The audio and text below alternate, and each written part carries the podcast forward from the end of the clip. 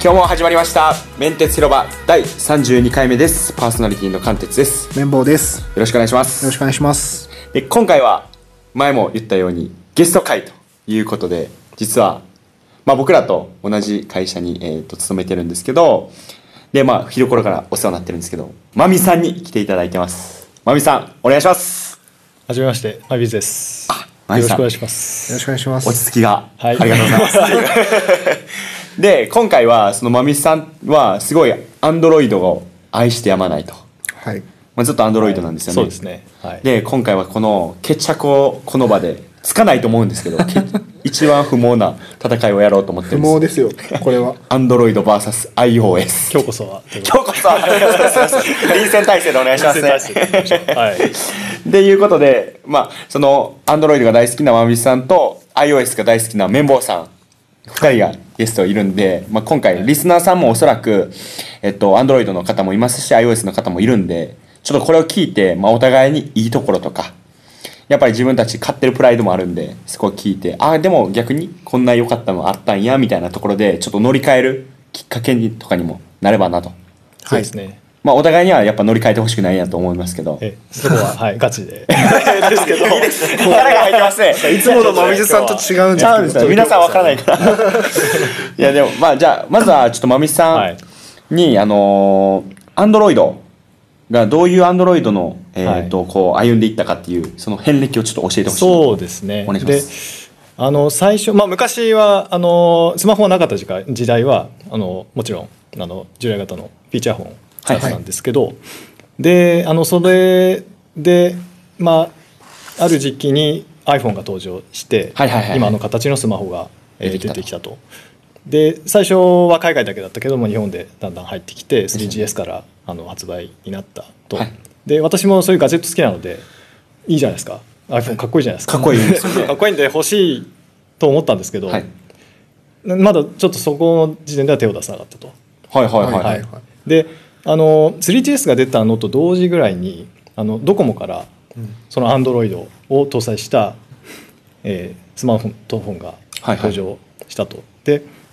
あの、まあ、PC 関係でもそうなんですけど私はあんまりアップルに魂売ってなくてで すねどっちかっていうとなそのアップルのエコシステムからなんかちょっと流れようっていうふうな意識がちょっとなるほどあってですねはいはいはい。でその iPhone もう大人気の iPhone に対抗して出てきたあの Google 主導の Android の携帯が日本でも出たぞっていうことであの食いついたんですね。はいはいはい。 でまあその時たまたまドコモで、まあ、今もまあ使ってますけどで iPhone ってソフトバンクからしか出てなかったのであそうですね。ちょっとそこまでキャリアを乗り換えるまでではないかなっていうのもあったし、んはいはいそういうのもあってあじゃああの第1号のそのドコモのアンドロイドスマホをあの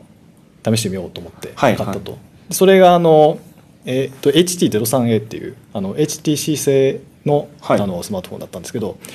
あのまあ楽しかったんですよね面白いっていうのは面白かったんですけど本当にその最初期の一番最初の黎明期の機種なので本当もっさりっていうかもう今の今言うもっさりっていう次元とは違う感じのもっさ懐かりでしいですね。懐かしいですよはいねはいはいはでいまあそのいろいろ新しいあのフィーチャーフォンから乗り換えてもうスマホアンドロイド面白いあのフリックとかで入力できるし、そうですよね楽しんでたんですけど本当にその性能が絶対性能が足りなくて、はいはい例えばあの1回電話かかってきたんですけど電話かかってきて電話あのかかってきたよって表示が出てるんですけどなんかフリーズして 取れないっていう スライドショー取れないよっていうことになっはていはいはいはい。ちょっとなんとかならないかなと思ってたんですよね。でそうしたらそのドコモのアンドロイドの2号機でソニーエリクソンその時、当時のソニーエリクソンの SO01B っていうあのエクスペリア X10 っていうあの海外でははい。売ってたものがはいローカライズされて日本に来て、来たとでそれであの、まあ、もちろん外観かっこいいとかあの画面がちょっと大きいとかもあってすぐよっしゃっつって買ったんですねあのえ多分ね1年か1年しないぐらいに乗り換えたんですよねあもう帰れなくて本当に最初の H03A からはあの乗り換えたとおお。でその時すごい本当に体感って速くなって、はいはいはいあこれ使いやすいなと思ってもう意気揚々と使って使たっとてたんですねはい、でそれもしばらく、まあ、1年か1年ちょ2か2年いかないぐらいはいははい使ってたと、でそこからあのこれ実際持ってきたんですけど今日あこれがこれがあこれがその3代目ですねその次うわ懐かしいなこれが3こ代れ目があの、えー、とこれ SO01D という型番なんですけど、はいはいエクスペリアプレイっはいていう機種で何がプレイなのかっていうと、はいここにゲームパッドがついてるおおこれすごいですよあのー今じゃ考えれないですね、ちょっと今ないんですよねこれ面こ白い面白れいこれ次出てたら面白いかなと思ったんですけどあんまりちょっと売れなかったのか商業的にはちょっと成功しなかったのかあの光景が出なかったんですけど本当にあの画面をスライドさせるとあの下にゲームパッドがはいつはいいて、あの昔あの PSPGO っていうあの、こうはいはい PSP の持ち運び用であのスライドしてあのコンパクトにこうはいはい折りたためるってやつがあったんですけど、それに似た感じの、はい、あの PSP5 自体は僕あんま知らないですあですよね PSP 結構前ですからねプレイステーション5プレイステーション5かプレイステーション5かプレイステーション5ですかねでしたでしたけどね PSP ああそうなんプだレはイいステそれをちょっと持彷彿とさせるような形でであのこれと同時にあの、まあ、ちょっと余談ですけどあのプレイステーションのあの最初の初代のプレイステーションのはいゲームを買ってここにであのこれでプレイできるっていうサービスがあったあっはい、あのええたはいあったんですよね。はいはいでそれでちょっといろいろ何種類かちょっとゲームやってたんですねはい、あの最初に入ってるのは「クラッシュバンディクーと」うわあと何かミンミンゴルだったかがはいはいはいできて、はいあの結構面白いなと思ってあのそういう際物好きなんで私が今物俺は行くしかないと思ってであの性能的にはその前の SO01B とあんま変わらないんですよ、はいはいなので体感的にはあんまり速くなったという気がしなかったんですけどあのこれ面白いなと思ってあこれーネタになるじゃないですかネタあの今もなってますもんなかこう飲み会とかに持ってってガシャってやる となんだそれみたいな感じでそういうのもあってこれはすごい楽しくここは確かにいいではい使っすてよましたその分ちょっと重くて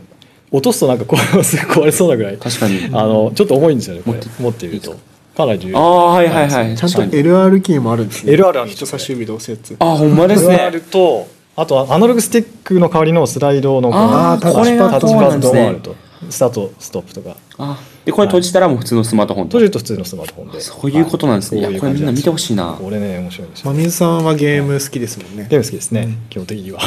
結構プレイステーション系ですかそうですね、今プレステとあと持ってるのは、まあ、PS4 とあと DS3DS はいはいですかね、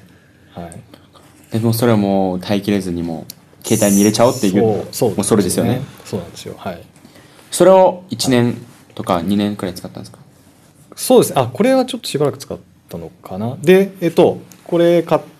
て使ってあと使ってた後にじゃあそろそろ乗り換えをはいはい買っていうことで次に、えーこれが SO02E っていう Xperia Z これみんな持ってましたよね Xperia Z シリーズの最初の売れましやたつよなんねですけど、これ売れましたこねれすごい完成度が高くてはいはいはいはい前ここでなんか一歩こう一段階品質が上がったみたいな感じで、これ今見ても結構あのいやもう全然もう全然使えますよデ全ザイン然で使えますよねはいすごくこれなんかもうみんな持ってたイメージありますわうん、このぐらいからなんかもうアンドロイドはうん iPhone と変わらなくそなうってきま成したもんね熟度が上がって、はい、もうねあのレスポンスも良くなったし、っていうであの本当にこのエクスペリアプレイの時は性能、まあ、これもちょっと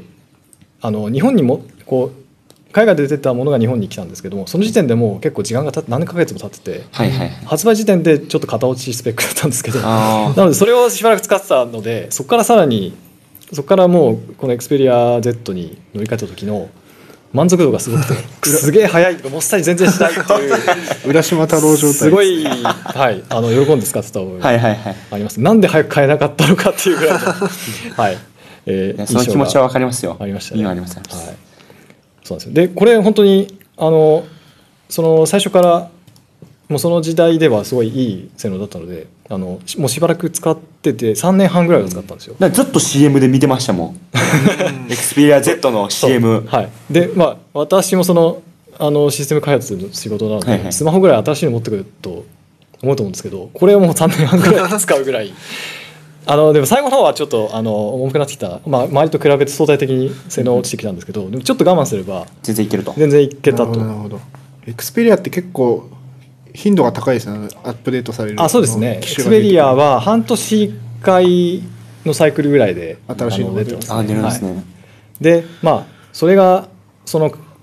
自分買ったのにすぐ新機種が出てなんか嫌な気分みたいなはい結構意見があるんですけどはい別にそれはそんなことはなくてあのへえいつ買っても最新機種の最新のあの機能が載ったスマホが買えるモデルが買えると思えばまあそれはそれでいいんじゃないかと別はにい新しいのが出ても別にまあまあそれ気にしなければいいそうですねと思うんではい確かにそういう気はしますけどはいでえーさすがにこれあ三年のです使かっね3年半経つと はいこれあの、まあ、OS のバージョンアップが入ってあの発売時点からは上がってて、えっと、今最終だとあの Android4.4 キットカットなんですけどもはい、うさすがに古いと。 あのもう無理なんですよ、はねい、で新しく出てくるアプリがもう Android5 以降が必要とかっていうのがだんだん去年今年の初頭ぐらいから目立ち始めて、ポケモンとかですねポケモン GO もそうだしマリオもでしょマリオもそうそうマリオも確か無理なんですよあのスーパーマリオランはそんとそれではいでちょっとやりたいのにできないのはちょっと悲しいっていうそのうがであっすてよで,、ねこれの次何にしようかとはいはい思ってて、あのまあ、もちろんエクスペリアの最新のその時の、まあ、XZ とかあの Z5 とかはいも出てたんで、行こうと思ったんですけどちょっと値段的になかなかハードルが高い、うんまあ個人的にですけど まあ普通に買えばいいんですけど、はいあのその時もあの格安シムに乗り換えてたんですね。はいはいはいはいあの、えー IIJ を使ってる、はい IIJ を使ってるんですけど、でそうするとやっぱりあの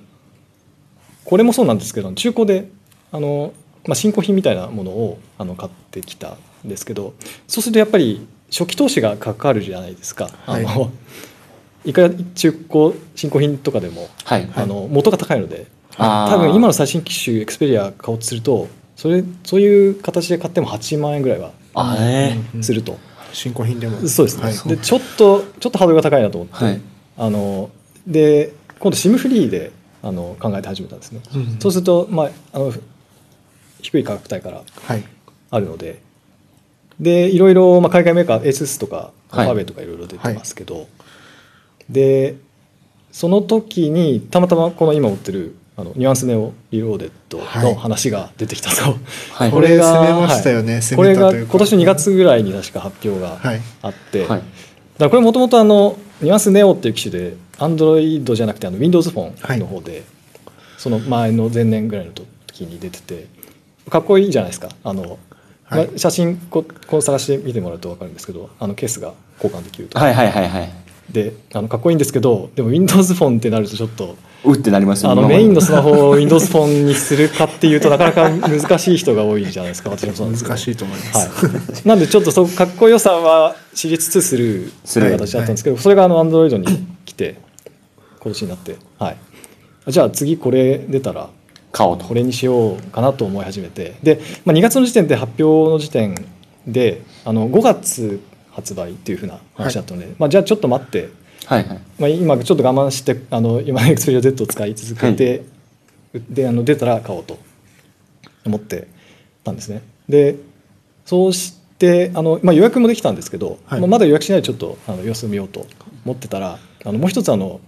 バイオフォンはい A ああっ出ていうまのしたねはがい出たんですけど、はいあこれもいいなと思ってかっこいいし、おーはいバイオ好きだし、はい持ってないんですけどバイオ好きだし、はいあのいいなと思ってちょっと迷ったんですよねその時はい4月か3月か4月ぐらい、はいはい、で値段見るとまあニュアンスネオリオデッドの方がはい価格としてはあのちょっと上なんですけどあそうなんですね性能とかやっぱ外観デザインとかを見て総合的にはこっちの方が、いいとニュアンスはネオいリオデッドの方がいいかなと思ってこれを、えー確か6月入ってから、はいはい買ったとで今に至るじゃあまだ半年くらいしか経ってないそうですね半年ぐらいはいであのその使い勝手についてはもう本当に全然比べ物にならなくならずあのこっちの方がいい新しくなって、まあもう OS が当サクサ然ク新だとしいですもんね OS も新しいしもう中のスペックもいいといいと本当に運転の差ってういうんさ感じで、まあ、なんで早く買えなかったんだろう毎回毎回毎回思います3けど年半ぶりですもんねそう3年なんです半よはねね。でしかも OS そもうかあの Android 7.2.2、はいなんで今もうどのアプリでも OK と大体 OK ともうマリオもできるとマリオもやってますねやってないです あの動物の森もやってはいやってますね動物の森もいやまだ出てくるんですよまたぶち当たってそうですね、まあ、これがいいつまで、はい、使えるかどうかっていうのはありますけど、はい今のところ満足して使ってるということですね。はい。えその特にまみさんこのはいところで何をよく使ってるというか、はい一番この今使ってる何でしたっけニュアンスニュアのンスリローデッニド ュアンスちょっと言いにくいですニュアンスネオリローデッドはいはいの中で一番これが一番いいっていうかああやっぱりはいなんだかんだ言ってこのケースケースケースっていうかカバーなんですよね。はいあカバのー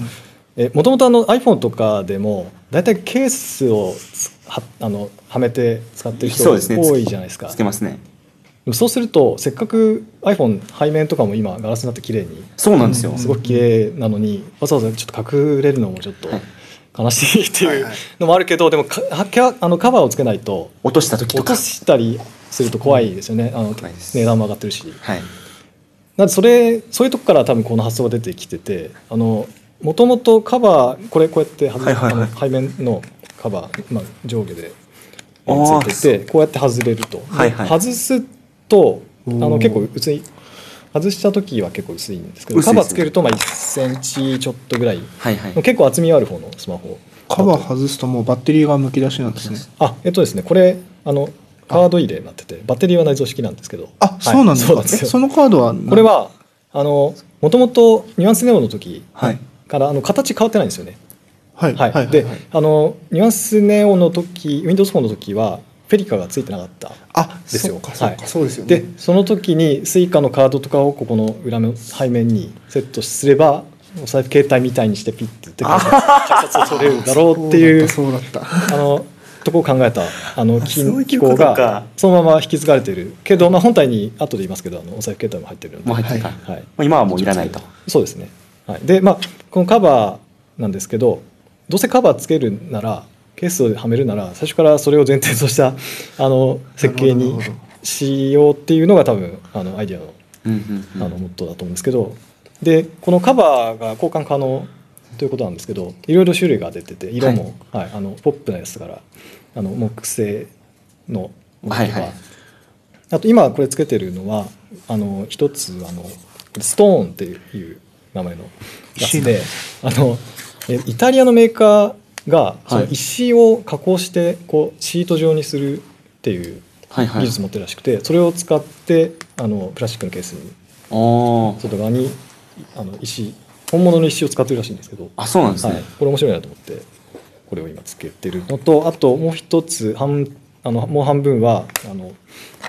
デニムデニム、はいあデニム生地でのすね、はい、これあの岡山産のデニムを使ってるらしいんですけど、へーはい、であのいつも私ジーパン履いてるんであ履いてますね まあ焦るっていう意味はあるかどうかはありますけど そこは当ていくやだそされい面白いじゃないですかその、はいい、面白いですやでもこれ俺あのコーディネートしてるんだって言えばあそあそうなんだうんみたいな、飲み会でねちょっとそういうネタにな りますよね、もう一回 ねどんだけスマホ出すんですかは い、そういうのもあっそういてうことかねでもし気が変われば交換すれば、はいはいあの別々全然別のあの色になっいたけりとするとケースありきってことですねじゃあそうですねそれケースは1個いくらするんですかこれが一つ大体1500円ぐらい、まあ、ちょっと値段はするんですけど、はい、1枚ですねなるほどはい、それぐらいででもそんなに思ったほどその石のやつも1500円そうそうですねあのあちそうょっですねと、まあ、若干100円200円は違うんですけどあーなはるいほ、もともそんとな形でニュアンスのこの会社って、はいはいアクセサリーメーカーですもんねあのそうですねあの i- 特に iPhone とかのスマホのあのケーブルモとかバイルバッテリーとかあーケーブルそうなんとですかねなんかちょっとファブリック素材を使ったおしゃれなそやうですつねはいはいはいを出してたりするそういう会社ですねはい、ああそういうことなんですねええじゃああのえこう綿棒さんはこう詳しいじゃないですかアンドロイドにはい結局これアンドロイド派とかじゃないです よね僕ですかえ結構詳しいですね詳しいからこれはあれですよね敵潜入調査的なところですよね そうです本ね当はまあ iOS にははい軸を置いてるけど、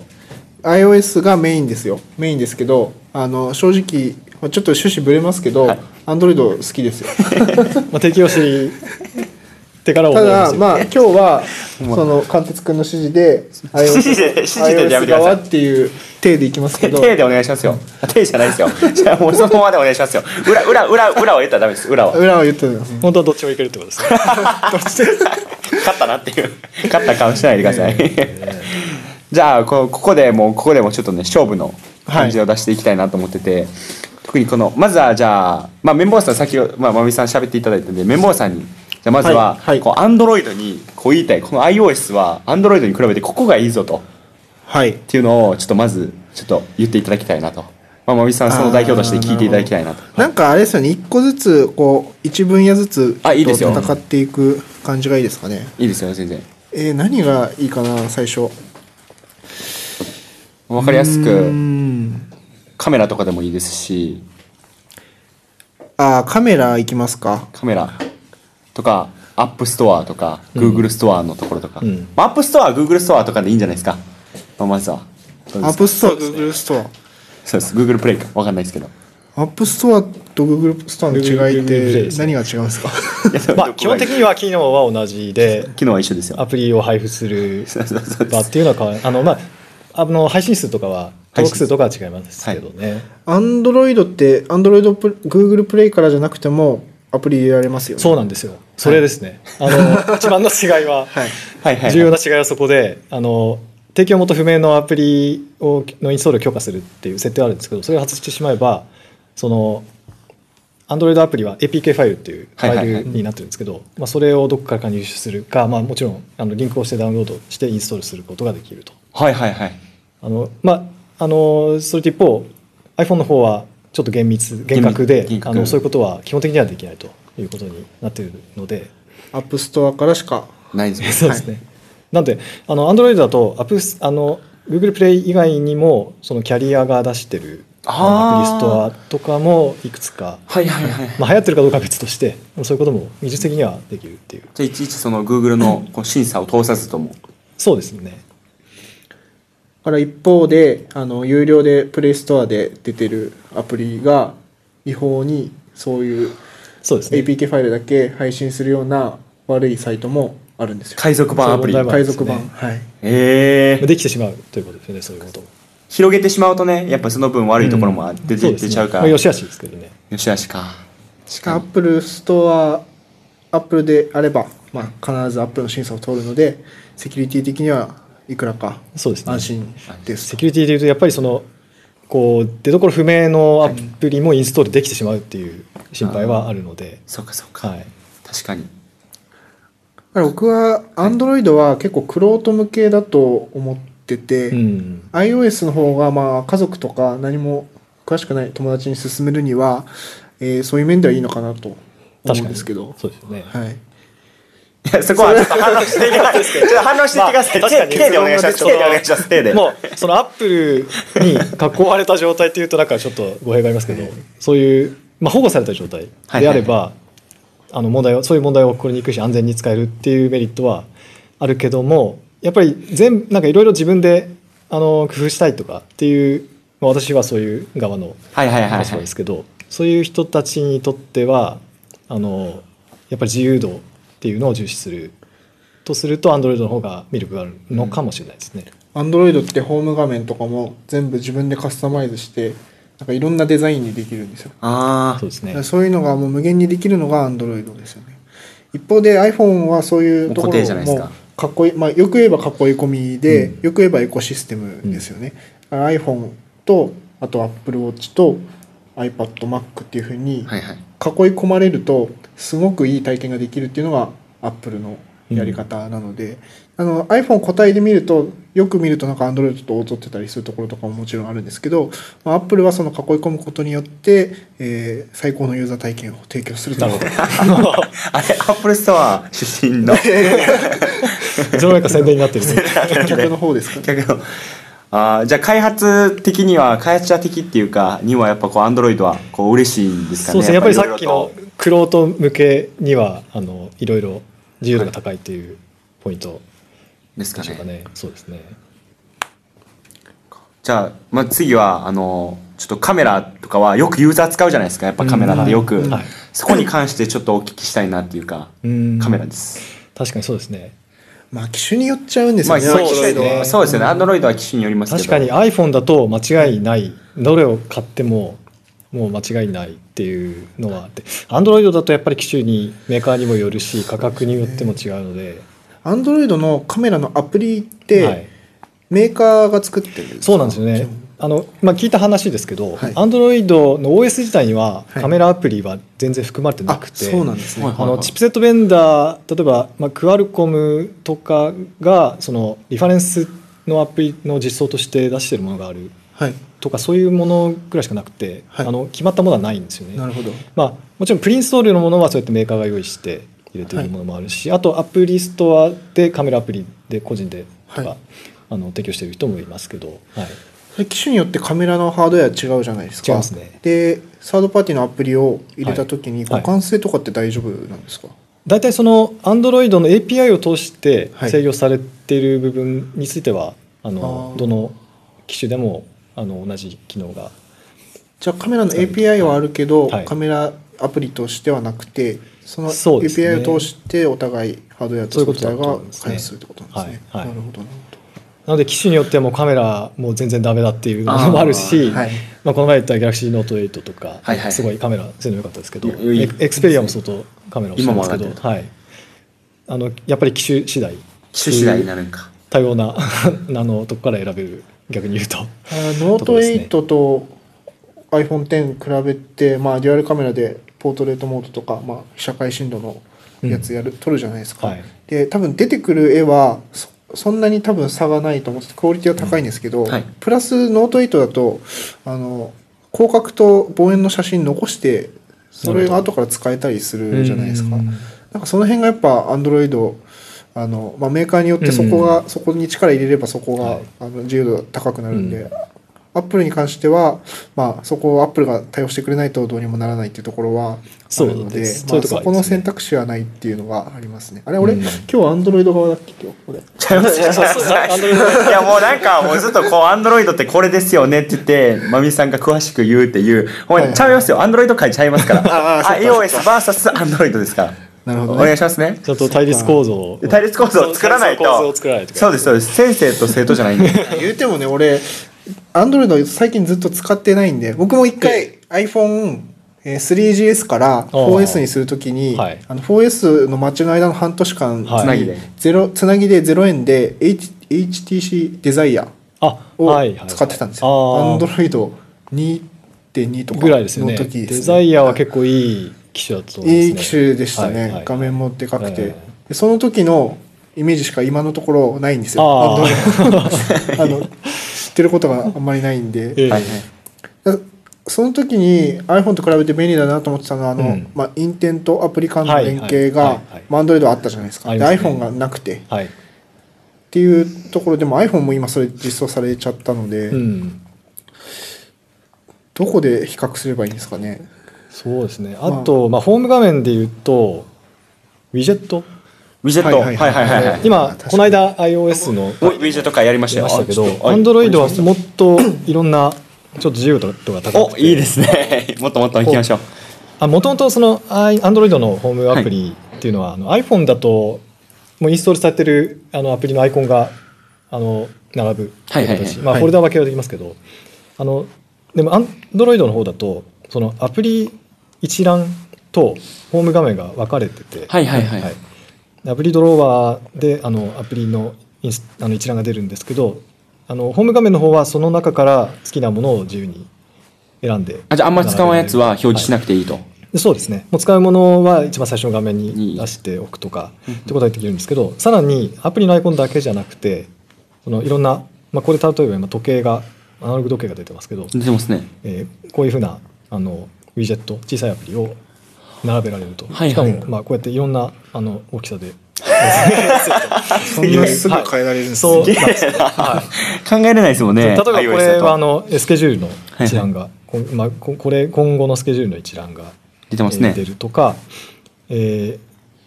音楽の再生のコントロールとか、うんカレンダーをそのまま出すとかあと ToDo アプリの一覧とかこれ Gmail のおお一覧ですけどあと天気が出るとかあの携帯料金を今いくらかって出すとかっていうふうなのがいろいろあるんですね。もう PC のほんまデスクトップのようそうにでこうすねここにこれ置くみたいなそうですねできるっていうことですねそういうことですこれあのもう Android の本当初期の方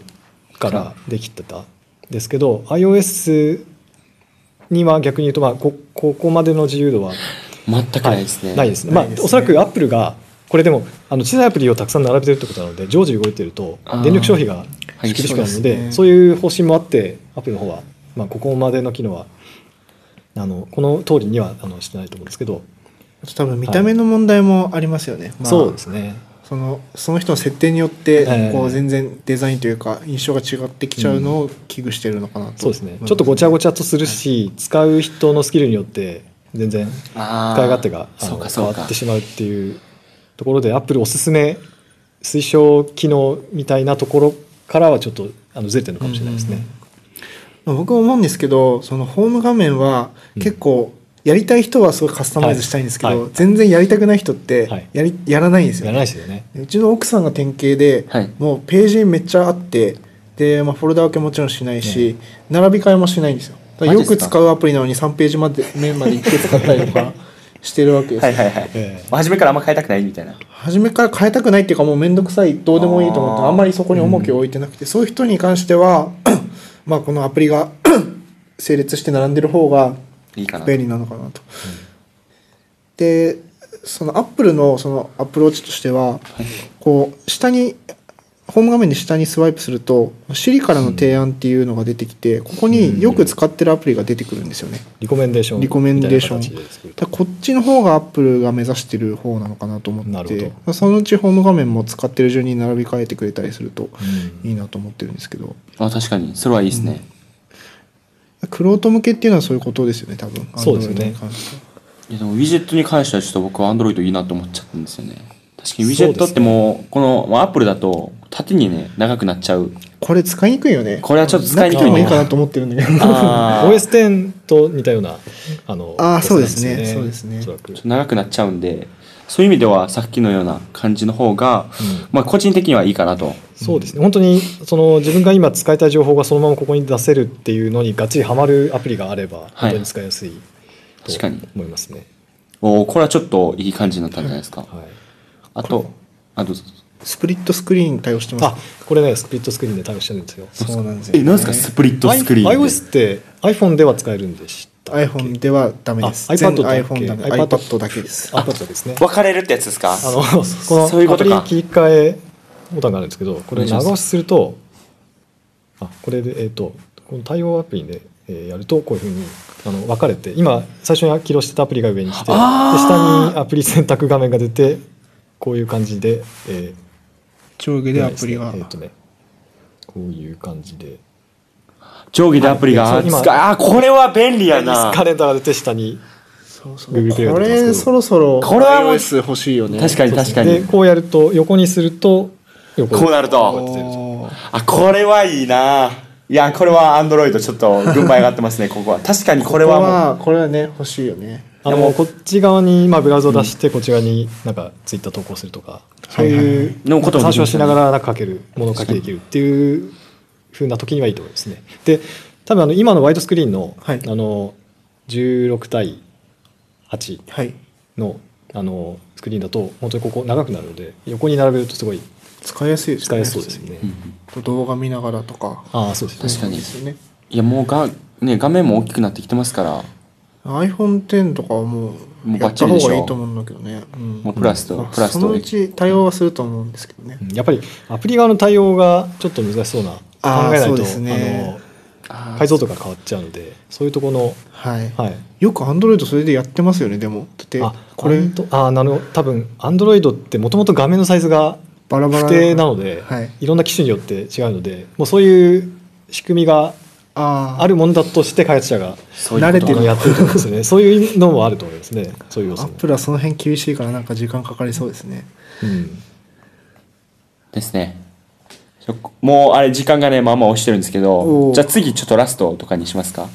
はいラストなんかありますかねクラウドとかでもいいんですけどクラウドとか地図アプリとか あ地図アプリはやっぱちゃうじゃない ですか地図アプリえ Google 製の Google マップはどっちもあるし ねでもなんかバックアップはどうですかバックアップはアンドロイドは決まったものがないっていうか、いなんかあの iCloud ほどあの完成されたものがあの統一されたものはないのかなと思います。まあ、あの連絡先とか、はいはいあのはもう Google、Gmail にはい任せてあるので大丈夫なんですけど、その他のアプリのあの設定とかそういうものはちょっと使う人がいろいろ調べてあのやらない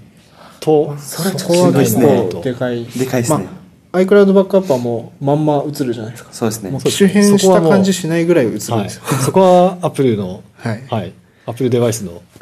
いいところですよねそういうところはまあもう初心者向けですよね、まあ、それは確かに出身者向けですもんね間違いないっていう間違いない意味ではいはいえそこは Android っていうか Google が管理してるわけじゃないんですねちゃんと結局もうメーカーもいっぱいあるし、うん、入ってるアプリが全然違うしあそうです設ね定画面とかも変えられるんですもんねメーカー設に定画面も変えられますねでも基本的にはまあ同じなんですけど、はいデザインとかはメーカーによって違うことー違がうああなるあほるどので必ずそこにあの別の機種と同じものがあるとは限らない、そういうあでー変にそこがねちょっとあれなんですねネックになってるまとあいうか、、その辺の多様性というかその辺を楽しめる人なら、あのアンドロイドがすごく面白いといやー思いますね確かに不毛でしたよね 結局そういう結論なんですかクロート向けと万人受けみたいなところマはジまあでもアンドロイドはそのアンドロイドえっと何でしたっけ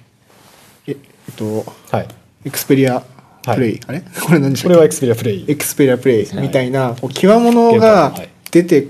出せるのがいいところなんです、僕も今ブラックベリーキーワンが欲しくてずおずっと言ってますもんねっとずっと言ってる、はいなんかそういうところですよね、はいはい黒ね黒とが楽しめる環境にあるのそはうアですンドロイねドで今度あの2画面スマホってこういうやつ のあすいません昔あったんですけどまた今度復活するらしいですけどドコ モからはいレビューめっちゃ見てます僕もそれいやもうこれはもう今回分かったことはやっぱあの綿棒さんは iOS のあの担当からは外します Android の忖度がすごいんどっですちよも忖度じゃないどっちも好きだけどいや好きいやどっちも好きすぎて勝負ならなかったですもん勝負という意味では不毛なのだからまあでも、まあ、今回今回はバーサスっていうのが良くなかったです ねなんかもう普通にまあ Android 紹介する回でもよかったかなとち思ょいまっとすちょっと和気あいあいあいとあしてえまえしたとしてなんでまあまあまみさんが今回初めてのあの、はい初めてのゲスト会やったっていうのもあるんで、まあ、いきなりね、はいちょっと火花でバチバチだと、ちょっとそれもどうかと思 いますけど、はい今回、まあ、これぐらいでこれぐらいでねはい、勘弁していただければで次もあのまみさんには出ていただくんですけど次はもっと和気あいあいの 回なん で次はねほんまいにや逆にねちょっとあそこは確かにああそうかそうかいだなんからちょっとこれもお楽しみでっていうことで、そうですねまあ次はもうガジェット・オブ・ガジェットやと思うんですけ ど じゃあまあ今回はちょっとまみさんも出ていただきありがとうございます、ありがとうごありざいがとうございまましたすはい。じゃあ、えっ、と、最後に、えっ、と、今日も聞いていただき、ありがとうございました。面鉄広場は、月水道、えーに、えっ、と、毎週3回放送しています。と、ツイッターの、えっ、と、アカウントもありますので、ぜひ、そちらでフォローして、えっ、と、リプライなど、疑問、質問、ぜひ送ってください。あとは、あの、iTunes で聞いている方は、レビューもお願いします。星もぜひつけてください。じゃあ、また次もまみさん会なんでね、皆さんぜひ聞いてください。では、さようならさよならさよなら